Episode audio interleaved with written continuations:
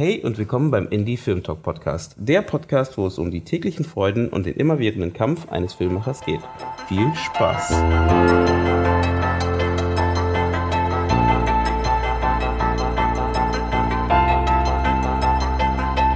Schön, dass ihr wieder eingeschaltet habt beim Indie Film Talk Podcast. Heute habe ich einen sehr interessanten Gast dabei. Äh, Natürlich sind die anderen Gäste auch immer sehr, sehr interessant, aber der ist natürlich nochmal auch sehr, sehr interessant. Oh, ich komme gerne wieder. Sag ich jetzt schon. So ein bisschen beweihräuchern. Äh, Heute habe ich Nicolas äh, Solar Lozier hier. Er ist Schauspieler, Schrägstrich Regisseur und der Betreiber der Internetplattform oder Streaming-Plattform Behind the Trees. Ich weiß nicht, ob ihr das schon gehört habt, weil ich habe davor noch nicht so viel davon gehört und dann habe ich, äh, ich weiß gar nicht, wie ich darauf gekommen bin, da muss ich mal kurz überlegen. Ah, Instagram. Ich bin über euch gestolpert. Ich bin bei Okay. Instagram über euch gestolpert ähm, und habt dann gesehen, dass hier, es steht ja in eurer Beschreibung da drin, dass ihr eben Streaming, ein Streaming-Angebot habt. Und da bin ich hellhörig geworden und wollte mal wissen, was das denn genau ist halt. Ähm, genau, muss ich dazu sagen, ihr macht halt mehr was für die Independent-Filme. Das heißt, bei euch kann man Filme hochladen als Independent-Filmemacher oder als Filmemacher allgemein oder Filmschaffender und ihr kuratiert das Ganze und schaut dann, welche Filme dann bei euch laufen. So jetzt ganz grob zusammengefasst. Aber bevor Ja. du uns erzählst, erzähl mal was zu dir und dann. Ich habe ein bisschen geeiert, ne? Ja, egal. Gottes Willen, ähm, genau, meine Familie kommt aus, aus Chile. Mein Vater ist auch Filmproduzent, deswegen glaube ich auch früh der oder die Affinität zum Film und die Arbeit auch im Film. Hatte angefangen als Schauspieler, dann irgendwie ein Kindesbein ähm, und habe lange dann gespielt, bis ich glaube ich, ich weiß nicht, 23, 24 war. Du warst doch bei so einer Doku-Soap, ne? Doku-Soap, nicht Soap. Eine Soap habe ich gemacht, ja. Verschollen. Verschollen. So verschollen, genau. Verschollen, ja. 1995. Ja, das war ähm, 20 Menschen stürzen mit dem Flugzeug auf einer Insel ab. Lost. Zeitgleich kam Lost raus oder ein halbes Jahr später kam Lost raus und wir waren natürlich eindeutig die schlechte Variante davon. so. Aber Hattet ihr ein gutes Ende? nee, wir wurden abgesetzt. Es war einfach mittendrin dann vorbei. Weil So. hättet ihr wenigstens Lost ab, abhängen können mit Ja. dem Ende, weißt du? auch- war jetzt, stimmt, das war schwach. Aber es war auch wirklich keiner traurig von uns, als es dann vorbei war. Ähm, und ich bin dann zur Regie übergegangen, habe ähm, mit einem befreundeten Kameramann, äh, Christoph Wahl, der zu der Zeit und jetzt auch eigentlich einer der erfolgreichsten Kameramänner in Deutschland ist. Der hat die ganzen Till Schweiger-Filme gemacht und so. Ähm, mit dem habe ich äh, Werbung gemacht und Social Spots und Kurzfilme. Ähm, und dann bin ich irgendwann zum Produzieren übergegangen. Äh, also Schauspieler bin ich schon lange tatsächlich nicht mehr. Ich glaube, so. seit zehn oder zwölf Jahren habe ich nicht mehr gespielt. Ab und zu noch mal für Freunde, wenn ich Freunde frage, so hast du nicht Lust. Äh, genau, und vor zwei Jahren haben wir dann so eine Gruppe von Freunden, so overall sind wir, glaube ich, 15 Leute, haben wir Behind the Tree gegründet. Ähm, angefangen hatte der Gedanke eigentlich nur damit, dass wir gesagt haben, ja, wir wollen Streamingdienst machen und haben selber äh, bei uns selber entdeckt, dass wenn wir abends auf dem Sofa einen iTunes Store oder Netflix oder sonstiges öffnen, dass wir immer eigentlich sofort in die Kategorie Independent oder Dokumentation gehen. Und wir haben uns war dann einfach ganz schnell klar, wir wollen eine Plattform haben, die eigentlich nur dafür ist. Und dann kommt ja oft so die Frage, wollen wir SVOD oder TVOD? Also SVOD ist Streaming on Demand, ne? ja, das ist wie, wie, wie Netflix. Du Ja. Mhm. zahlst, keine Ahnung, so eine XY pro Monat und darfst den ganzen Katalog nutzen. Oder du machst TVOD. Ähm, wir haben uns ganz schnell für TVOD entschieden. TVOD ist, du zahlst Summe XY, keine Ahnung, irgendwas zwischen 3 und 5 Euro pro Film und darfst diesen Film dann 48 Stunden lang streamen. Das ist im Grunde genommen die digitale Videothek oder die moderne Kinokarte auf dem Sofa. So. Ähm, und warum haben wir uns dazu entschieden? Weil wir wissen, dass bei Formaten im SVOD-Bereich Filmemacher einfach nichts verdienen. So. Dann bleibt dann irgendwas von 0,03 Cent pro Stream beim Filmemacher hängen. Und da haben wir gesagt, das kann nicht Sinn und Zweck sein. Gerade auch in einer Zeit, wo alles so ungewiss ist. Wo und wie geht's mit dem Film und mit dem Kino weiter? Deswegen haben wir uns für TVOD entschieden, haben dann auch ganz klar gesagt, ähm, der Split soll fair sein, also sprich 75 Prozent der Umsätze kriegt der Filmemacher und bei uns bleiben 25 Prozent, womit wir GEMA, Serverleistungen und all sowas alles bezahlen. Und dann waren wir noch an einem Punkt, wo wir gesagt haben, okay, wann schaut man im besten Film einen Film? Und das ist eigentlich zu 80 Prozent aus Empfehlungen heraus. Mhm. 20 Prozent ist dann nochmal Vorverkauf, weil du sagst, Mensch, den Regisseur kennst du, dem vertraust du, dem seinen nächsten Film wirst du dir anschauen. Oder weil der Trailer dich irgendwie gecatcht hat. Ne? Aber eigentlich wird dir an der Kaffeemaschine im Büro erzählt, ey, ich habe den Film gesehen, der ist geil, guck ihn dir mal an. Und da wollten wir ein System hinterbringen. Und das war der Grund, warum wir die Kuratoren bei uns eingeführt haben. Mhm. Ähm, der Frederik Lau ist ja Teil bei uns im Konstrukt. Ähm, der war natürlich dann der erste Kurator, das ist klar. Und dann haben wir im Grunde genommen unsere ganzen Freunde angehauen mit Jessica Schwarz und so weiter. Ähm, und jetzt derzeit äh, schaut Clemens Schick. Ähm, der wird quasi der nächste Kurator. Das heißt, die aus unserem Katalog ähm, suchen die sich fünf Filme raus, wo die sie empfehlen. Mhm. Und sagen, okay, das sind die fünf Filme, ähm, die möchte ich auf jeden Fall jedem empfehlen, weil das entweder deren eigenen Geschmack oder etwas trifft. Bei Clemens ist es natürlich, wissen wir, ähm, es sind auch sehr politische Themen, die ihn sehr interessieren. Mhm. Und das möchte er gerne forcieren, dass die Leute diese Filme sehen. Warte mal, dann fliegen halt in der Zeit die anderen Filme raus. Nein. Ach so. Nein, wir haben quasi eine Rubrik, so wie Genres oder Neuheiten, gibt es bei uns die Rubrik Kuratoren. Ja. Und dann klickst du auf Kuratoren okay, und dann hast du da okay. genau und dann mhm. hast du da die Auflistung von Kuratoren.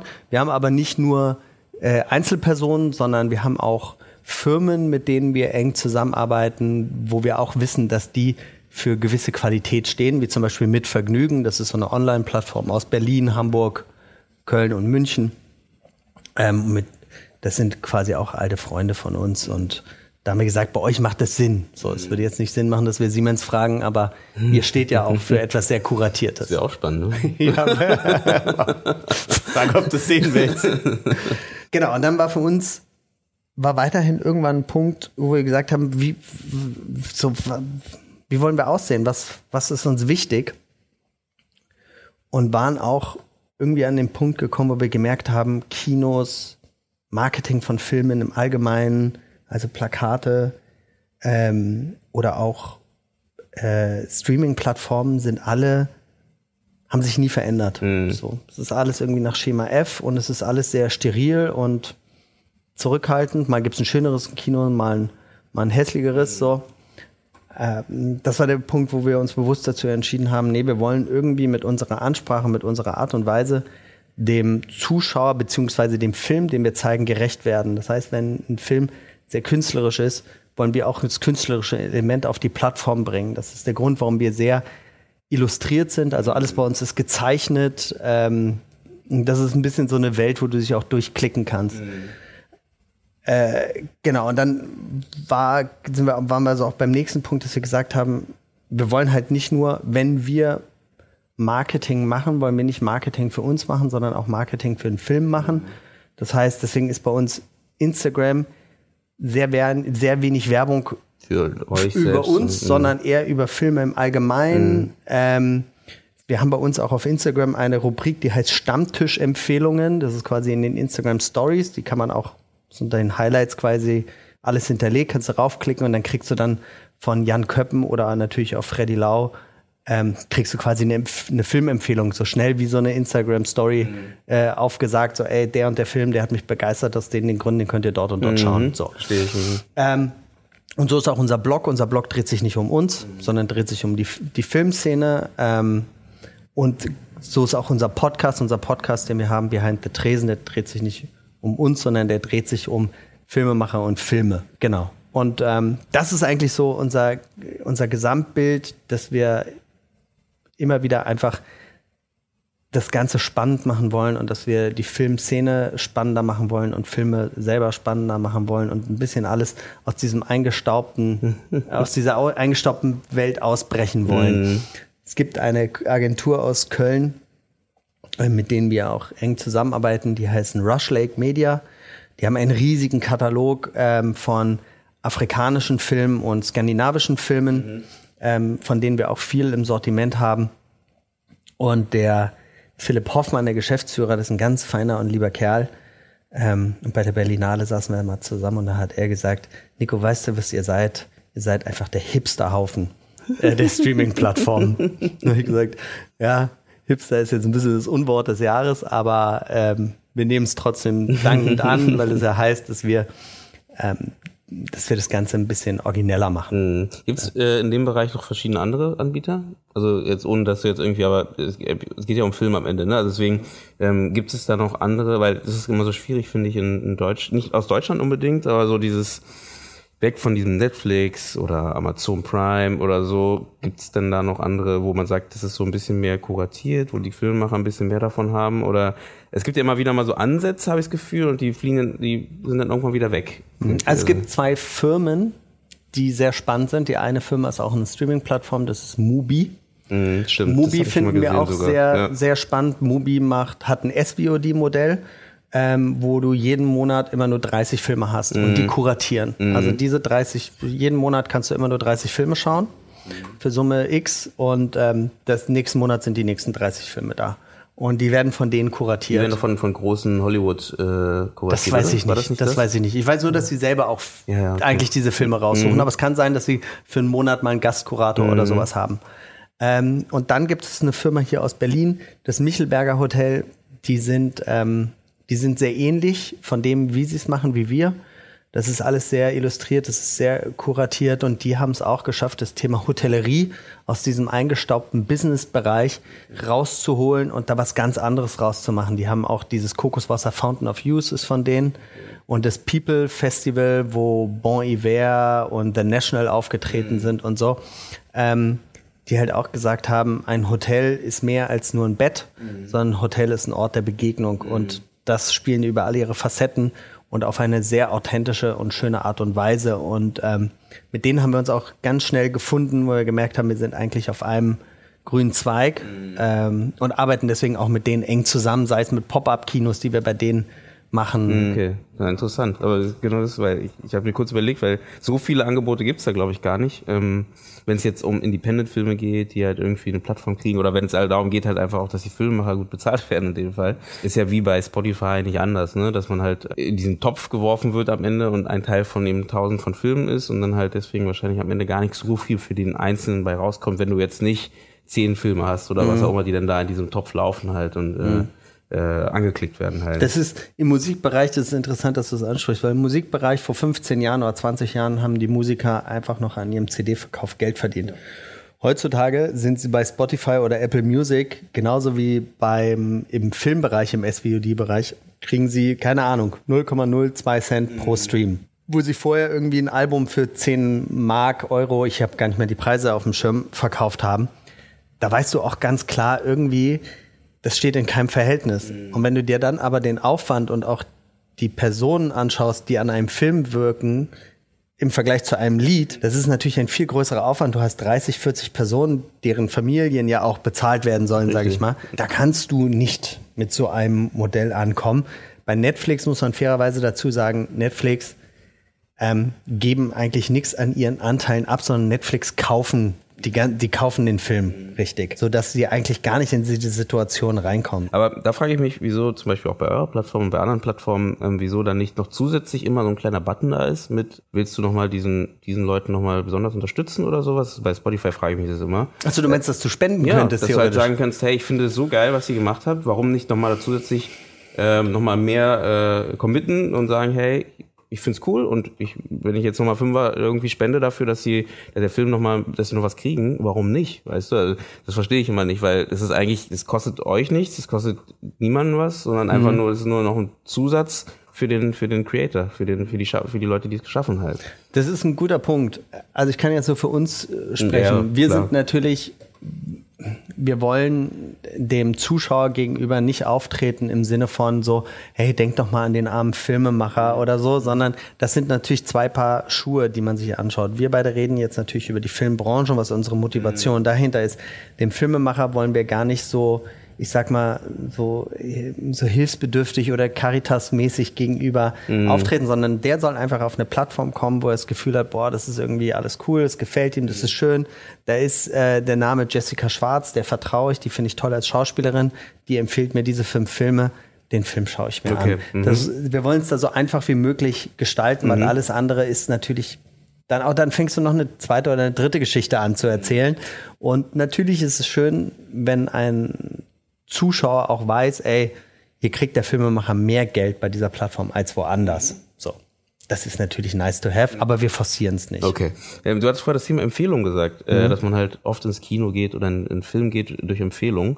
Ist es, glaubst du, vielleicht auch, also das geht niemandem durch den Kopf, dass es halt in Deutschland vielleicht auch, dass die deutschen Filme schwierig haben, weil halt, äh, man sagt ja viel, was jetzt so, was viel, was viel, was in die Kinos kommt, wenn es jetzt nicht Komödien sind, dann eher so harte Dramen sind, die halt dann nicht so gut zu empfehlen sind. Also nicht so, man geht nicht ins Kino und sagt, der Film ist halt so, er war zwar super, wie er erzählt wurde, aber es ist jetzt nicht so was Positives, was du jetzt jedem auf der Straße oder, oder Freunde im Büro sagen würdest, hey, geh doch mal in diesen Film, der ist so gut, weil, nicht weil er jetzt positiv geendet ist, aber einfach nur, weil die, die Stimmung, die transportiert wurde, so, mich so beflügelt hat, theoretisch was anderes zu machen halt. Ja. Dass es vielleicht hier aus Deutschland vielleicht da wenig gibt und deswegen vielleicht auch weniger Empfehlungen kommen von den, von den, äh, von den Freunden. Guter Punkt ohne den Film schlecht zu reden, würde ich aber sagen, der Zuschauer ist heutzutage mehr darauf, wenn er ins Kino geht, dann will er ein positives Happening haben. Also er will dann ein großes Erlebnis haben. So, das mhm. hat sich ein großes, ein großes Erlebnis oder ein positives. Das sind ja zwei Schuhe. Das, das stimmt, das sind zwei mhm. paar verschiedene Schuhe, aber es ist eher das große Erlebnis. Es kann ja auch ein Drama sein. Mhm, genau, aber, ähm, genau. aber er er will natürlich was Großes, Opulentes haben, wo er weiß, das wird ihn bewegen, das wird ihn berühren. Katja Eichinger hat mal beim First Steps Award was ganz Schönes gesagt, sie geht ins Kino, um zu weinen. Das heißt, sie geht dahin, um sich zu verkriechen. Ja. Jeder hat einen anderen Beweggrund, aber ich denke mal, die Mehrheit ist mittlerweile da, dass sie sagen, sie wollen einfach was Gigantisches erleben. Ja, du willst was geboten kriegen für das, was du bezahlst, theoretisch. Genau. Ne? So eine Art. Genau. Aber die Qualität der Dramen ist ja im Fernsehbereich, und da zähle ich Netflix und auch uns und alle mit anderen mit rein, ähm, auf einem Top-Niveau, wie es früher nicht so war. Deswegen ist eher die Frage, warum sollte man fürs Drama ins Kino gehen, wenn du im Kino was Opulentes haben willst und diese Dramaqualität auch zu Hause kriegen kannst. Mhm. Ja, und wir sehen das ja auch in den Zahlen, nicht nur bei uns, sondern im allgemeinen ähm, in den gemein, allgemeinen Statistiken ähm, von, von Kino, dass genau die Dramen im Streaming-Bereich immer erfolgreicher werden und im Kino immer schwächer werden. Mhm. Ähm, das, da kann ich jetzt nicht pauschal für alle für reden, aber das ist oft ein großer Beweggrund, warum die Leute einfach sich das, warum sie deswegen nicht mehr ins Kino gehen und deswegen dann eher ins Kino, im Kino dann aber auch neben dem opulenten Mal auch diese positive Eigenschaft haben. Weil es ist ja jetzt mittlerweile ein Aufwand geworden in seinen eigenen Augen. Ne? Also jetzt ist es okay, ich muss rausgehen, ich muss mal zur mhm. Bank gehen, ich gehe da hin. Dann, weißt du, dann ist es nicht nur der Film gucken und dann ins Bett gehen, sondern es ist einfach vorne und hinten noch mal eine Stunde dran. Mhm. Ähm, und da ist stark der Beweggrund da, zu sagen, ey, ich will jetzt einfach was ich will einfach einen geilen Abend mit Freunden haben. Es ist wie in die Bar gehen. Stimmt, am Ende schon. Ich meine, am Ende zu Hause Streaming-Angebot angucken machst du wahrscheinlich seltener oder ich zumindest selten mit, mit Freunden. Ja, man sagt, man, man trifft sich zusammen, ja. äh, holt, holt sich was zu trinken und äh, guckt zusammen, streamt zusammen einen Film, den man gerade, das macht man sehr selten. Ja. Ne, vielleicht noch mit ganz engen Freunden, wenn man, oder wenn man es für die Recherche nutzt, aber grundsätzlich kaum irgendwie, wo man sagt, man trifft sich. Und was schade ist vielleicht, oder vielleicht könnte man überlegen, ob sich das da vielleicht auch entwickeln könnte in diese Richtung. Aber grundsätzlich gesehen ist das Kino immer noch dieses, aber damit hat es ja auch angefangen, ne, als Nickelodeon, als äh, ne Ort, wo man hingeht und dann halt, es ist mehr so ein Event-Charakter als nur ein ähm, nur Film schauen und wieder rausgehen. Das war es ja eigentlich nie. Was ja vielleicht, wo man überlegen müsste, vielleicht mehr Angebot zu schaffen allgemein, dass die Leute mehr Lust haben, da mehr zu erleben halt. Aber da frage ich mich halt, ob der deutsche Film dann im Moment, wie er ist, da dann das leisten kann, weil halt eben da nicht so viel in diese Richtung, dieses Opulente produziert wird halt. Ne? Ähm, es gibt ein paar deutsche Filme mit, mit, äh, mit, mit, also mit, mit großen Bildern, sagen wir mal so, ich will, ich will jetzt nicht gut oder schlecht sagen, das ist gar nicht der Punkt, sondern einfach nur dieses Opulente, dieses Mächtige, Mächtige, ja. genau, mhm. was natürlich auch mehr kostet, ne, kann man ja auch ganz klar sagen. Aber das macht es natürlich, glaube ich, schwierig, halt dann auch die Kinobesucher dazu zu begeistern, deutsche Filme im Kino zu schauen. Wo wir dann meckern wir, dass wir halt wieder äh, mehr Leute verlieren im Kino halt. Ne? Die Frage ist, wollen wir denn unbedingt, dass sie noch alle ins Kino gehen? Und da spreche ich überhaupt nicht für, für uns jetzt, sondern mhm. da spreche ich allgemein für die Branche. Ähm, oder wollen wir uns einfach damit abfinden, dass der dass der 0815-Konsument, und das meine ich nicht böse, aber dass der einfach jetzt zu Hause seine Filme lieber schauen möchte, ähm, und dass wir auch mehr davon ausgehen sollten, dass er einen geilen großen Fernseher oder sogar einen Beamer zu Hause hat. Es gibt aber noch ein, das ist eine Vermutung, aber ich hatte mal ein Gespräch mit äh, Nils Buckelberg, ähm, der ja auch Filmkritiker ist. Ähm, der war früher Moderator bei Viva. Ja, stimmt. Mhm. Und Nils hatte mir mal gesagt, ähm, er hat so drei, vier andere Kritiker und wenn die einen Film, also es gibt eine Konkurrenz innerhalb der Kritiker wenn es einen Kritiker gibt, der sozusagen einen Film gut bewertet, hat er schon von sich aus manchmal die, ähm, das Verlangen dazu, das anders zu sehen. Ja, das heißt nicht unbedingt, dass er den dann schlecht bewertet, aber dass er ihn anders sieht und genauso umgekehrt. Und ich glaube, da sind wir dann auch wieder bei diesem Punkt, wenn wir Filme haben wie Toni Erdmann oder Wild, wo alle eigentlich durch die, durch die Bank weg sagen, unglaublich starker Film, schau ihn dir an. Mhm. Dann gehen die Leute auch in die Kinos. Und das war ja bei den beiden Filmen so. Das waren für deutsche Produktionen recht erfolgreiche Filme an der Kinokasse. Mhm. So. Ja, und da sind wir wieder bei den, bei den Empfehlungen, wo du dann irgendwann schwappst über, dass du sagst, ich komme nicht mehr drum rum. Alle sagen mir, dass Toni Erdmann und Wild gut sind. Dann muss ich sie mir auch anschauen. Mhm. So. Mhm. Aber Toni Erdmann ist ja genau so ein Beispiel, wo immer, das meine ich mit dieser Positivität, was da irgendwie ja. ne? Toni Erdmann hatte ja, egal in welcher Tragik die Charaktere in dem Film sind, ähm, immer noch so einen positiven Vibe, der mitgezogen ist, den du halt gerne weiterempfehlst, den du sagst, hey, guck dir den Film Humor an. einfach Genau, guter, ja. genau, und es macht Spaß, so eine Art, ne? obwohl das Ende jetzt auch nicht ein positives Ende ist unbedingt, aber trotzdem, es macht Spaß zu schauen und es macht Spaß, irgendwie äh, den ja. Leuten weiterzuempfehlen und sagen, komm, oder ich gehe sogar gern mit dir nochmal mit rein, weil ich einfach dir zeigen möchte, wie cool und wie schön das ist halt. Und, und Wild war natürlich auch opulent von ja. Nicolette Krebitz. Ne? Mhm. Ja. Aber da fragt man sich sowas wie Gold hat nicht funktioniert. Ja, stimmt. Habe ich auch tatsächlich keine Antwort drauf, ne? aber das gibt's immer. Das ist ja, ähm, ich weiß auch zum Beispiel gar nicht, äh, wie Ballon von Bully. Der läuft sehr gut. Also wenn der in, Deutsch, gut? nicht in Deutschland weiß ich jetzt nicht, ja? weltweit läuft der sehr gut. Das ja, weil das war, das, bei Bully war das eher so ein Wunsch, dass ich, ähm, ohne dass ich mir was durchgelesen habe, gedacht habe, ich wünsche mir jetzt für diesen Mann wirklich, dass er sein erstes Drama, und er hat ja immer gesagt, dass er gerne Dramen machen mhm. möchte und von diesem Klamauk weg möchte, dass dieser Film erfolgreich mhm. äh, wird. So, und wie ich auch gehört habe, ähm, war er wohl auch sehr gut, der Film. Das war wirklich so ein guter Thriller. Ja, ja. ja. definitiv, definitiv. Und der, wie gesagt, der ist scheinbar im Ausland auf jeden Fall sehr gut angekommen. Ähm, ich weiß jetzt nicht, wie es in Deutschland ist. Das ist ja immer so eine Sache. Das kann ja, das kann ja auch immer unterschiedlich sein. Ne? Ich meine, Deutschland 83 ist ja ein Beispiel. Äh, ein schönes Gespräch gehabt mit dem Paul Andexel von der Journale. Der hatte nämlich erzählt, und das fand ich sehr schön, was er gemacht hat der hat dem Bulli zum Ende des Jahres einen Brief geschrieben. Der hat sich richtig hingesetzt mit dem Füller, keine Ahnung, mhm. und hat ihm einen mehrseitigen Brief geschrieben und hat ihm ihn ähm, in seine Firma geschickt ähm, und sich bedankt für den Film und das, ähm, wie sehr ihn, der ihn in eine andere Welt reingezogen hat und so. Fand ich sehr schön. Ja. Aber da kommen wir ja wieder zurück, dass man halt, das ist ja auch wieder, auch wieder ein Film gewesen, was ähm, ein äh, historisches Thema auffasst mhm. ne, und eigentlich kein neues Thema aufgemacht hat. Ähm, und da merkt man ja wieder, dass solche Filme auch vielleicht ein bisschen leichter zu verkaufen sind als die neuen Themen, die vielleicht eben, da, wenn du Paul gerade ansprichst, ne, so genrenale Richtung, ne, wo man halt neue Genre-Sachen ausprobiert mhm. und die einfach na klar, qualitativ vielleicht noch nicht so ganz auf der Höhe sind wie die äh, Konkurrenz, also die aus, aus Amerika zum Beispiel, die Konkurrenz, aber trotzdem schade ist, dass sie halt nicht die, die Menschen erreichen, nicht irgendwie mal ankommen irgendwie oder mal die, sagen wir so, die Plattform kriegen. Ja, was kann man da machen? Also, das ist eine gute Frage. Also, ich tatsächlich, Paul kennt sich da besser aus. Ich kenne nicht so viele deutsche Genrefilme. Der, ich würde sagen, der Genrefilm an sich übernimmt sogar gerade die Kinokasse komplett. Wenn ich mir die Amis anschaue, ja, Science-Fiction, äh, Superheldenfilme, das ist so. Ja, ich glaube, das ist weltweit, dass man halt sagt, Drama, das ist, was du vorher schon gesagt hast, Drama gucke ich mir gern zu Hause an, ich muss dafür nicht ins Kino gehen. Ja. Ne? Und sieben Euro ausgeben, wenn ich sowieso schon zehn Euro für Netflix ausgebe und Netflix ja schon selber gute Dramen produziert ähm, und die sowieso danach später im VOD-Bereich landen oder bei Amazon Prime für was auch immer zu, zu, zu leihen oder kaufen sind. Ja. So Netflix und Amazon Prime, da habe ich tatsächlich eher ein paar andere Probleme mit, weil das für mich eher so eine Massenabfertigung geworden ist. Mhm. Also der ursprüngliche Gedanke von Netflix, irgendwie gute Serien und eigenen Content zu ownen, der ist ein bisschen dahin, ja. weil das einfach so eine Massenproduktionsfirma geworden ja. ist, dass da und selbst wenn sie nicht selber produzieren, dann reiten sie einfach in Cannes oder bei der Berlinale ein und kaufen einfach alles auf mhm. und äh, sagen, der, dein Film kommt nicht mehr in die Kinos, der kommt nur noch zu uns ähm, und hat dann irgendwie einen zeitgleichen Start mit fünf anderen, sechs anderen Filmen oder Serien und geht auch völlig unter dann. Also da ist es, da ist es eher ähm, schwieriger.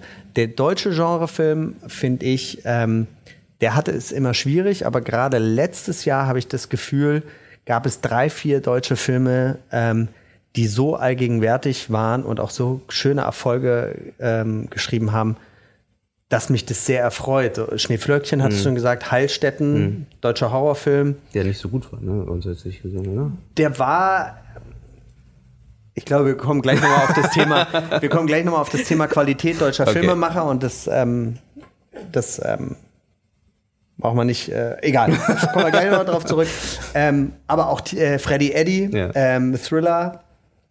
Äh, Nichtsdestotrotz haben die einfach auch gerade eine Gewichtung und die schwimmen dann schon mit, wenn die Amis ähm, sowas machen und der Deutsche macht sowas als erstes und für seine Verhältnisse, mhm. äh, da wird dann auch schon drauf geschaut. Ja, so, klar, ne? und, mhm. und Heilstätten war durchaus erfolgreich an der Kinokasse und das finde ich ist für Genre einfach ein äh, ein, ein, ein tolles äh, Thema. Mhm. Das ist natürlich auch ein smarter Schachmove gewesen. Instagram. Äh, die ganzen das, Instagrammer. Äh, YouTube, Instagrammer. Äh, ähm, genau. Wie Nilam und Tim Oliver Schulz ja. als Soapstar oder die, die, ähm, die Lisa oder wie sie heißt von äh, Bibi und Tina irgendwie zu besetzen. Also Leute, die so einfach gerade sehr Instagram- und YouTube-affin sind, was die Zielgruppe angeht.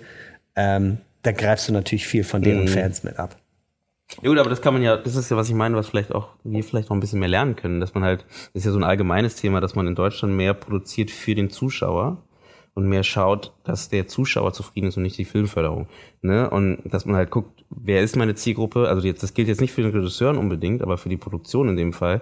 Also der gute Regisseur soll auch natürlich sich überlegen, was für eine Geschichte er erzählt, für welche Zielgruppe, aber das geht, ähm, wenn es um die Besetzung geht, etc., dass man auch guckt, ähm, wie kriegen wir das dann an diese Zielgruppe verkauft? Wie, äh, wie kriegen wir die Leute dazu, dass sie sagen, interessant, will ich mir anschauen oder will ich, ja. ne? Also unabhängig, da, das finde ich super, das, was du gerade ansprichst, weil ich glaube, das ist etwas, wo die Amis und auch die Franzosen und Spanier wahrscheinlich auch sogar die, ja. Noch die, die, die, die Schweden genauso. Die Schweden, wollte genau, ich gerade sagen, genau. die Skandinavier, die sind uns da einfach zwei, drei Schritte mhm. voraus. Die sehen einen Film ähm, und nicht nur in seiner Vermarktung, sondern der Film an sich schon als Marketing-Tool. Ja. Um Geld zu verdienen. Als Produkt. Ja, mhm. als Produkt. Und die mhm. schauen, was will die Zielgruppe sehen? Mhm. Und wie schneide ich das zurecht, dass ich so erfolgreich wie möglich bin? Ähm, in Deutschland macht das die Konstantin unglaublich gut. Ja, die nutzen natürlich Elias Mbarek jetzt ganz stark dafür aber der ist natürlich auch gerade derjenige, der die Kassen oder die Kinoseele voll macht. Mhm. Ähm, aber nichtsdestotrotz schauen die sich wirklich an, was ist ein starkes Marketingkonstrukt als Ganzes, ähm, um damit Erfolge zu machen. Das heißt ja nicht, dass du deine eigene Dramaturgie oder deinen eigenen Anspruch fallen lässt, sondern du schaust eher, wie kannst du das zusammenmischen. Ne? Und die Amis, die machen das ja nicht nur auf einem Tarantino- oder Scorsese-Niveau oder auf einem Superhelden-Niveau, sondern auch, wenn du dir diese ganzen New Yorker Independent-Filme anschaust, die, die haben das schon, ja. Da wird mit, wird einfach mit Indie-Musik gespielt, da wird mit geilen, äh, da wird das, die Kamera wird äh, total fast schon Instagram-artig auch inszeniert, dass es schon eine ganz eigene Ästhetik bekommt ähm, mit den Mitteln, die sie haben. Und auf einmal ist da ähm, ist es so der neue Jim Jarmusch, ja. Und die haben da ähm, ganz, ganz, äh, die haben, also die wissen einfach, was sie machen müssen, äh, dass dass die Leute sich das angucken wollen. Das, und egal, ob der Film hip ist oder cool oder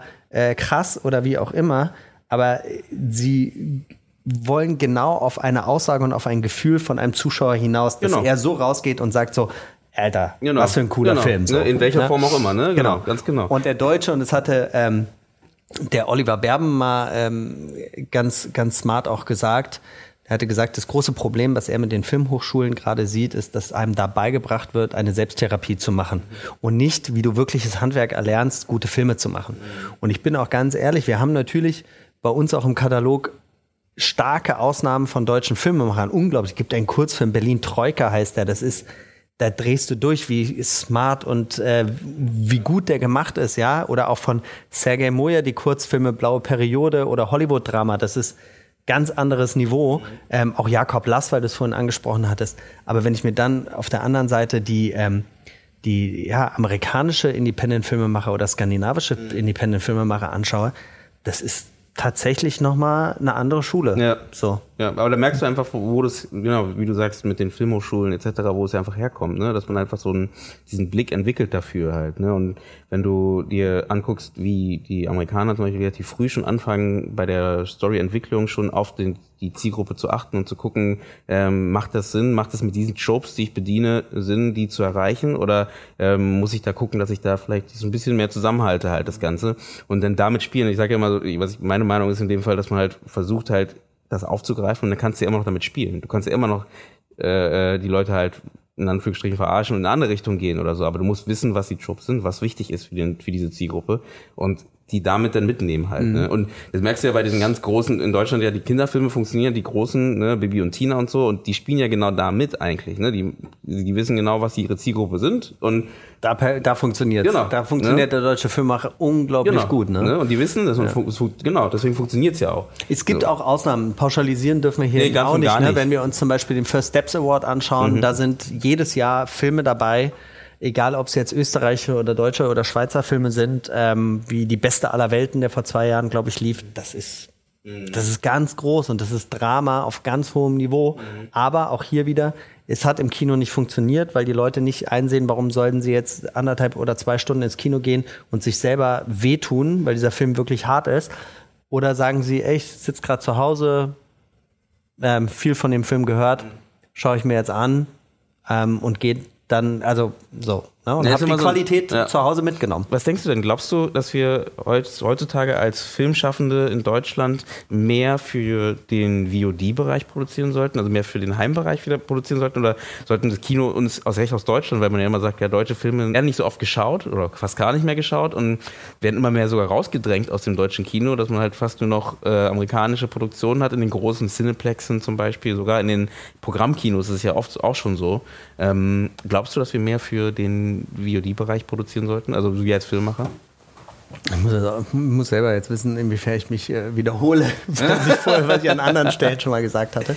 Genau, die Aufnahme ist kurz abgebrochen gewesen, deswegen äh, ist es gerade. Wir wissen nicht, wo wir neu genau, einsteigen. Genau, genau. aber das hm. wird schon, das wird schon. Also ich glaube, dass ähm, der deutsche Filmemacher an bestimmten Stellen mutiger werden muss äh, auch amerikanischer und opulenter zu inszenieren. Das heißt, dass die Qualität seiner Werke nicht darunter leiden soll, aber wenn er ein gutes Buch hat, was ja der Her was das Herz sozusagen des ganzen Films ist, ähm, da sollte sozusagen die Arbeit weiter intensiviert werden im Sinne der Qualität, aber dass man auch den Mut hat, an bestimmten Stellen ein bisschen plakativer zu werden, gerade was die bildliche Inszenierung angeht. So das Beispiel Jakob Lass, der mit Tiger Girl, den fanden jetzt einige Leute nicht so gut, ähm, aber nichtdestotrotz war ja an einigen Stellen fast schon amerikanisch. Das heißt, dass er ähm, mit Zeitlupe und Musik drunter gemalt, äh, untermalt hatte, also wie so ein Videoclip auch das Ganze inszeniert hatte. Und das tut dem als Zuschauer, tut es, tut es einem total gut, wenn er solche Momente auch hat, die so ein bisschen was Heroisches auch mhm. haben und nicht nur diesen puren Realismus, der sehr schwer ist, der sehr wehtut. Ne? Und ähm, wir hatten es vorhin auch schon beim Streaming im Allgemeinen, so die Independent-Filme aus den USA, Skandinavien, äh, Frankreich oder sowas, die wissen es viel mehr auch mit der Bildsprache größer zu inszenieren und auch dem Ganzen eine eigene Handschrift zu geben, ähm, was auch entweder hip ist oder was äh, cool ist oder was auch rough ist oder wie auch immer. Speziell diese New Yorker Independent-Filme, das ist eine ganz andere Welt und die sind, finde ich, wirklich ein, zwei Schritte weiter als die deutschen Filmemacher. Mhm. Ähm, und deswegen würde ich eher eigentlich immer appellieren an deutsche Filme, was ich sage, sei auch mutig für manchmal blöd ausgedrückt Coolness. Mhm. So. Ja? Ich sag Entertainment, ne? Ja, Entertainment, genau. Mhm. Da sind wir wieder bei diesem Eingangsthema. Ähm, siehe deinen eigenen Film als, als Marketing auch an, ne? Und nicht nur als Marketinginstrument für was anderes, sondern für sich selbst. So, das ist ein eigenes Produkt und genauso inszeniere es auch. Mhm. Ja. Leute zu erreichen. Ja, aber nichtsdestotrotz, ne, ich gibt deutsche Filmemacher auch, gerade im, im Nachwuchsbereich, und das sieht man beim First Steps Award, die sind unglaublich mutig ähm, und die inszenieren auch einfach geil. Mhm. So. Das ist der, wie der österreichische Film, der vor zwei Jahren lief, ähm, Die Beste aller Welten. Das war harter Tobak und das war ein intensiver Film, aber das war auch großes Kino. Mhm. Und ob der jetzt ähm, ob den jetzt einer im Kino sehen will, ja, aber ähm, ich weiß, dass der im Streaming-Bereich viel erfolgreicher war, als es jetzt an der Kinokasse war.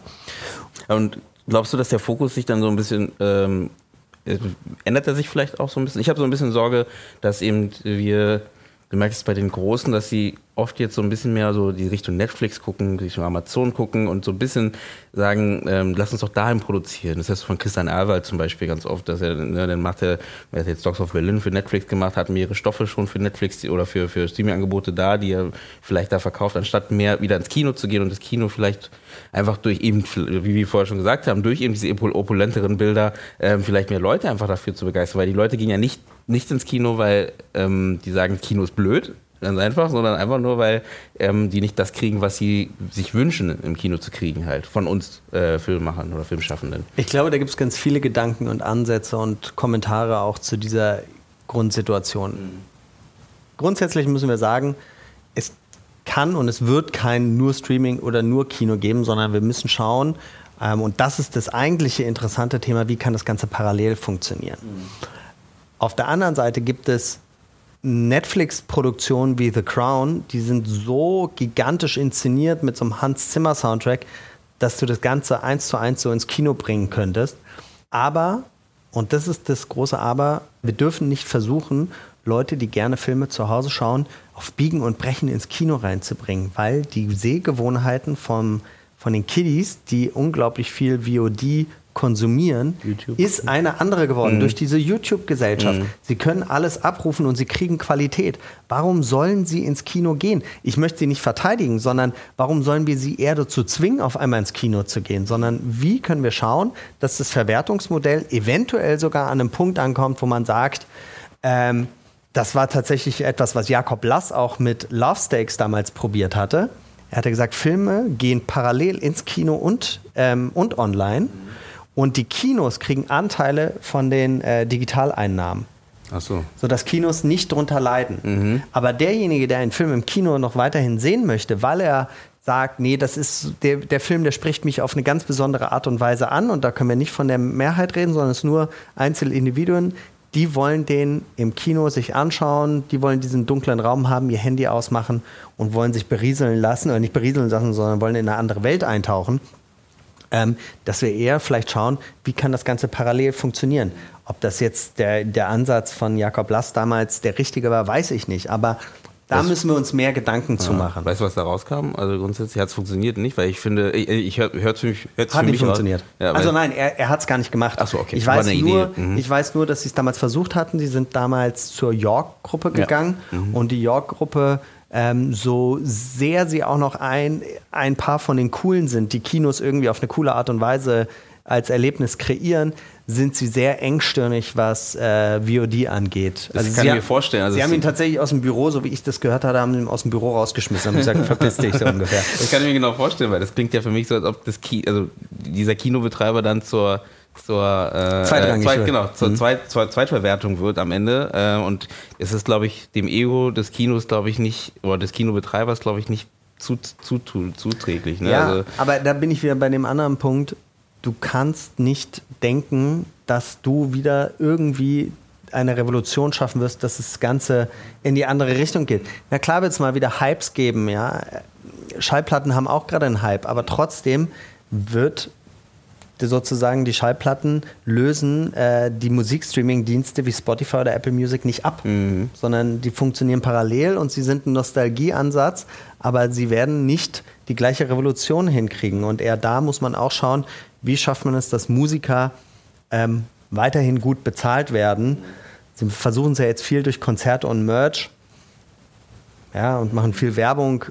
Weiß ich jetzt auch nicht, ob das der richtige Ansatz ist. Aber, Aber ich glaube, eben dieses Thema, das hatten wir ganz am Anfang mit dem Unterstützen, finde ich jetzt nicht als so eine Art Spende zu sehen. Ich finde das halt eher so eine Art, also wenn man es einbauen würde bei so Streaming-Angeboten, wenn man sagen würde, ähm, du kannst sagen, hey, ich finde dich so geil, ich finde dich so cool, ähm, ich unterstütze euch, weil ich möchte mehr Projekte von euch sehen. Ich möchte mehr äh, äh, am Ende wieder Produkte sehen mhm. ähm, und ich gebe euch dafür was, damit ihr mir mehr holt halt anstatt, weil wir alle wissen eben, dass eben so ein Spotify oder, oder Netflix halt nicht so viel an diesen Künstler bezahlt hat am Ende. Netflix nehmen wir da raus in dem Fall, aber grundsätzlich gesehen. So und oder hier Amazon Prime mhm. zum Beispiel ist ja genau dasselbe Beispiel, ne? dass du halt eigentlich relativ wenig kriegst, wenn du es so in diesem Stream drin hast. Ähm, dafür, dass du äh, das da reinstellst etc., das kommt nicht viel am Ende dabei raus. Mhm. Aber wenn man sagen könnte, hey, wenn du willst, äh, ich finde es so geil, was ihr da produziert habt, hier kriegt ihr noch mal ein bisschen was und damit ihr mehr macht und ich glaube, diese Kultur entwickelt sich jetzt auch so ein bisschen so durch Patreon und Steady und äh, diese ganzen Seiten, die so für manche Musiker zum Beispiel auch äh, Gold wert waren, weil die halt einfach dadurch halt einfach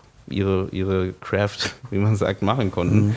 und ähm, damit wachsen konnten halt mhm. und größer werden konnten, um dann vielleicht auch wieder mehr zu erreichen halt. Mhm. Und ja, also ich finde es gar nicht so als, als so, so ein, also ich weiß, du hast ganz gut erklärt, dass ihr es bei eurer Plattform klar auch ein bisschen trennt in dem Fall, dass es halt nicht zu sehr dieses es geht nicht ums Geld, theoretisch, dass man, ne, sondern es geht einfach nur darum, die kriegen, ne, wenn du schon schaust, die kriegen, schon mehr. Genau. Und mhm. kriegen, du kriegst einfach nur gute Filme. Mhm. Punkt. Die, die, genau, die ganzen Beweggründe im Hintergrund, die sind halt, wie gesagt, auch im Hintergrund. Mhm. Ne? Und wenn es, ein, wenn es ein Zuschauer für wichtig empfindet und irgendwo liest, mhm. schön, aber das darf nicht das Einstellungsmerkmal in erster Linie sein, warum sie Filme bei uns gucken, mhm. sondern das ist die Qualität. Mhm. Ähm, ich glaube, wir haben tatsächlich eingangs ähm, haben wir gesagt, und das ist auch so, die Leute kriegen zu Hause jetzt unglaublich viel gute Qualität, die sie früher nur in den Kinos ja. bekommen haben. Deswegen gibt es die Parallelgesellschaft zwischen Kino und äh, Streaming. Mhm.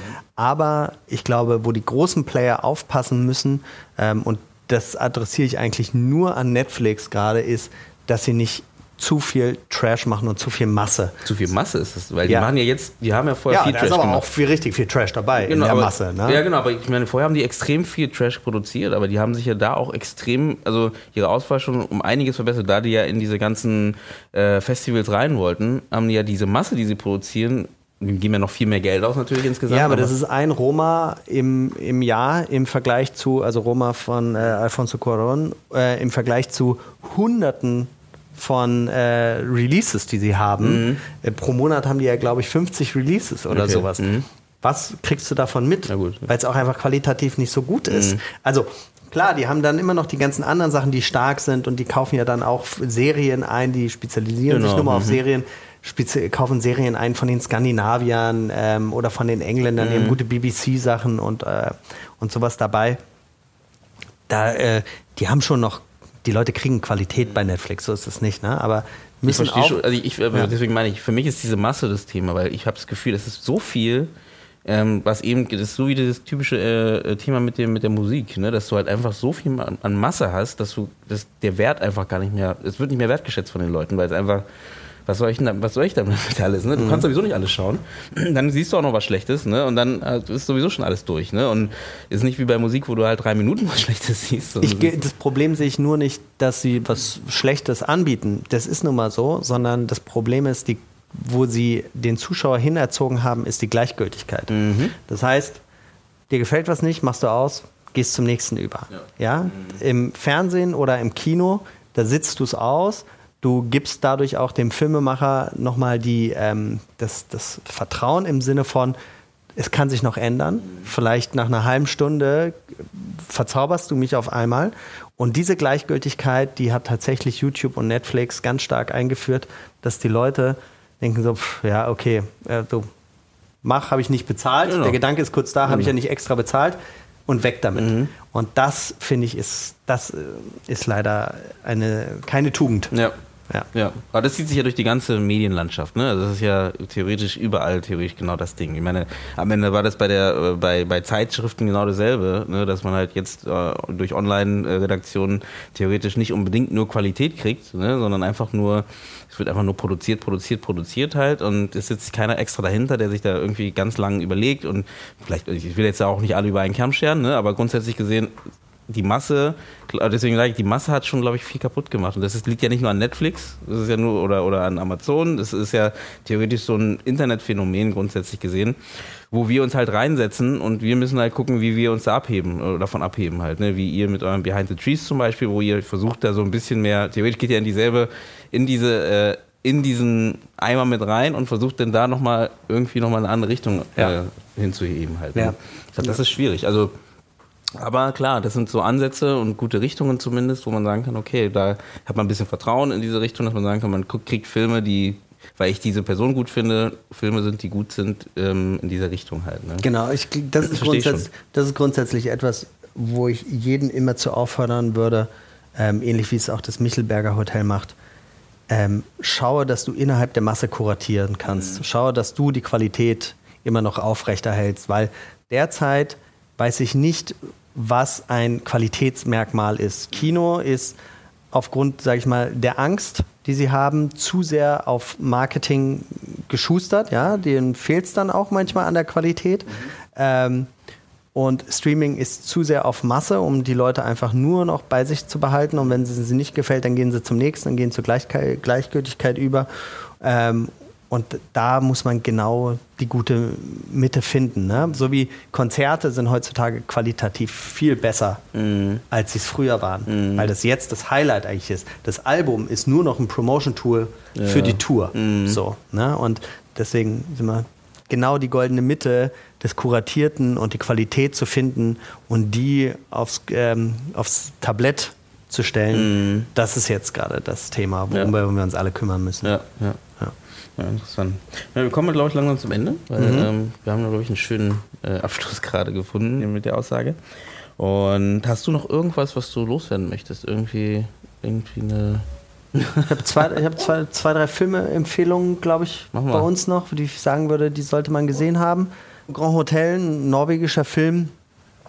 Das sind so die kleinen Perlen, die findest du dann per Zufall.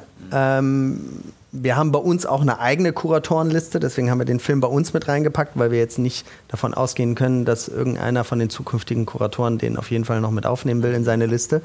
Ähm, ganz, ganz toller Film. Dann auch, äh, klar, der war schon ein bisschen breiter in den Medien, aber auch unglaublich stark. Wild von Nicolette Krebitz. Mhm. War auch ganz toll. Und dann noch ein chilenischer Film. Das ist natürlich Patriotismus wahrscheinlich, aber der ist unglaublich schön und stark und intim und sentimental erzählt. Ähm, das wäre auch so ein Film, für den wäre ich gar nicht ins Kino gegangen. Mhm. Aber Gott sei Dank findet man ihn dann online mhm. und dann kann er einen verzaubern. Ähm, The Life of Fish, La Vida de los Peces, ganz berührender, Kammerspielartiger Film, weil der auf einer Party in Echtzeit quasi äh, spielt in Santiago in einem Haus und der Hauptdarsteller geht eigentlich nur von Raum zu Raum und trifft dort alte Jugendfreunde und lässt sozusagen seine Geschichte aufgrund der dieser Dialoge Revue passieren. Und dann mhm. entstehen dadurch natürlich die Dramen seines Lebens kommen nochmal neu auf äh, und er verarbeitet die ganz stark gemacht. Mhm. Ja. Springt der in die Vergangenheit und zeigt es dann noch oder nur, okay, nur über die. Nur mhm. das tatsächlich ein Kammerspiel. Mhm. Ja, und dann das ist äh, nicht Werbung äh, in. Wir haben nichts davon, aber wir freuen uns davon, dass wir das machen. Ab 27. April äh, oder beziehungsweise dieses Jahr haben wir 20 Jahre First Steps vom First Steps Award und ab 27. April zeigen wir jede Woche einen Gewinnerfilm der letzten 20 Jahre umsonst. Oh. Genau. Da haben wir uns mit der Filmakademie zusammengesetzt und haben gesagt, komm, lass uns nochmal die 20 Filme der letzten 20 Jahre ähm, nochmal gesondert zeigen. Mhm. Und die gibt es immer für eine Woche umsonst zu schauen. Mhm. Warte mal, die, bei First Steps nur Filme von der Filmakademie? Nee. Nie. Das, äh, nee, von der Deutschen Filmakademie, die den Filmpreis von den First Steps ah, ja, ja, machen. Okay, die, ja, okay. Von denen ist das. Okay. Also quasi die, sag ich mal, diese organisatorische GmbH ja, dahinter. Okay, okay. Nicht die Filmakademie in mhm. Ludwigsburg. Okay. Nein, nein. nein, nein. Wollte ich nochmal klarstellen. Ne? Alles gekauft hier. nein. nein, aber ich glaube, das ist sehr schön und das ist, glaube ich, auch ein schöner Weg, ähm, weil da sind Leute darunter wie Marco Kreuzpeintner oder sowas, die beim First Steps Award gewonnen hatten in den letzten 20 Jahren. Und das ist einfach schön, dass man deren Debütfilme dann nochmal sehen kann. Mhm. Ja, weil die meisten Filme davon sind irgendwo in der Vergessenheit geraten. Also es gibt ganz viele Filme, ähm, wo wir gerade, die wir gerade umwandeln, weil die auf Digibeta oder VHS sind. Ah. Und die es einfach so nicht mehr gibt. Mhm. Ja. Reconversion. Genau. das wird auf jeden Fall sehr schön. Da freue ich mich drauf, weil das wird eine, das wird eine schöne Zeit. Das hört sich jetzt interessant an. Genau. Nö, dann ähm, würde ich ähm, mich bedanken erstmal, dass du da Danke warst. Danke dir. Hat äh, Spaß gemacht. Super interessant und super äh, Top-Themen insgesamt. Also wir sind ja ein bisschen äh, durch verschiedene äh, Themen durchgehuscht, ja. sage ich mal so. Ähm, ich glaube, da können wir noch viel, viel tiefer eintauchen insgesamt gesehen. Ähm, das ist ein Thema, was man mit der Kirsten Niehus mal besprechen müsste von der, vom Medienboard Berlin-Brandenburg. Ja, super gerne. Vielleicht äh, kommt sie ja mal zu Besuch oder wie kommen wir da zu Besuch? Ähm, oder wir gehen beide mal dorthin. Lustig. Stimmt, dein Podcast kann ich auch empfehlen, den ihr auch macht. Ne? Das hast du kurz ah, ja. vorher erwähnt gehabt. Genau. Ne? Genau, das, ähm, ihr macht auch einen Podcast, der heißt eben nicht Behind the Tree, sondern Behind the Tresen. Genau, da treffen wir uns mit Filmemachern in ihren Lieblingskneipen, äh, trinken, streiten, diskutieren. Habt ihr schon gestritten? Ähm, jein. Es gibt natürlich Filmemacher, mit denen ist man einfach unterschiedlicher Meinung, aber gestritten haben wir tatsächlich nie. Der Oliver Ziegenbalg, äh, der wollte sich unbedingt streiten. Also nicht, der hat mich Was nicht provoziert, sondern der hat, am, der hat am Anfang gesagt, ja, lass uns auch anderer Meinung sein, das ist super. So, da war der Feuer und Flamme für, aber es hat sich dann überhaupt gar nicht ergeben, ähm, weil wir dann auch sehr natürlich verständnisvoll und äh, politisch auch mit den Meinungen des anderen unterwegs sind. Mhm. und genau, das muss man jetzt sagen, wir machen auch noch, wir machen einen kleinen Podcast-Tausch, ja. weil äh, ihr kommt nämlich zu Gast zu uns. Ja. Äh, Genau. Und, und dann äh, reden wir mehr über euch und eure en, äh, Entstehung, ich weiß, nicht, eure Motivation. Das, ich weiß nicht, ob ihr das hören wollt. nee, natürlich wollt ihr das hören. Das würde mich auch freuen, wenn ihr da auch reinhört. Und vielleicht streiten wir kann ich jetzt sagen, um ein bisschen Werbung zu machen. Wir, wir werden streiten. Ja, genau, wir nehmen uns das einfach vor, wir werden, wir werden uns hart streiten und es wird der Podcast sein, der in der Schlägerei eskaliert. genau, der erste Podcast aus Deutschland, ja. der in der Schlägerei endet und mit dem Tod eines Mitglieds. Äh, wir Damit, wissen schon wer, aber wir sagen nicht wer. genau, genau. Damit beenden wir diesen Podcast und ähm, ich bedanke mich fürs Zuhören. Hört gerne, ähm, gerne über alle Kanäle rein, die es gibt. Also wir, haben, wir sind einmal bei iTunes, bei Spotify, mit jeder Podcast-App, die es auf der Welt gibt. Ähm, ihr findet uns bei Facebook, bei Instagram, Twitter machen wir noch nicht so wirklich, weil einfach zu viel Arbeit ist. Ähm, aber ansonsten überall, wo man Podcasts genießen kann, Genau, hört da auf jeden Fall rein. Und wenn ihr Wünsche habt oder Ideen habt für weitere Folgen, für weitere Themen oder was euch so interessiert, immer keine Scheu, sage ich immer wieder gerne, ähm, fragt, sagt Bescheid und dann können wir das gerne mit aufnehmen und dann einfach mal beim nächsten Mal vielleicht genau das Thema machen, was euch gerade bewegt. Und damit gebe ich ab äh, in eure freie Zeit wieder ne? und bedanke mich fürs Zuhören und sage ciao.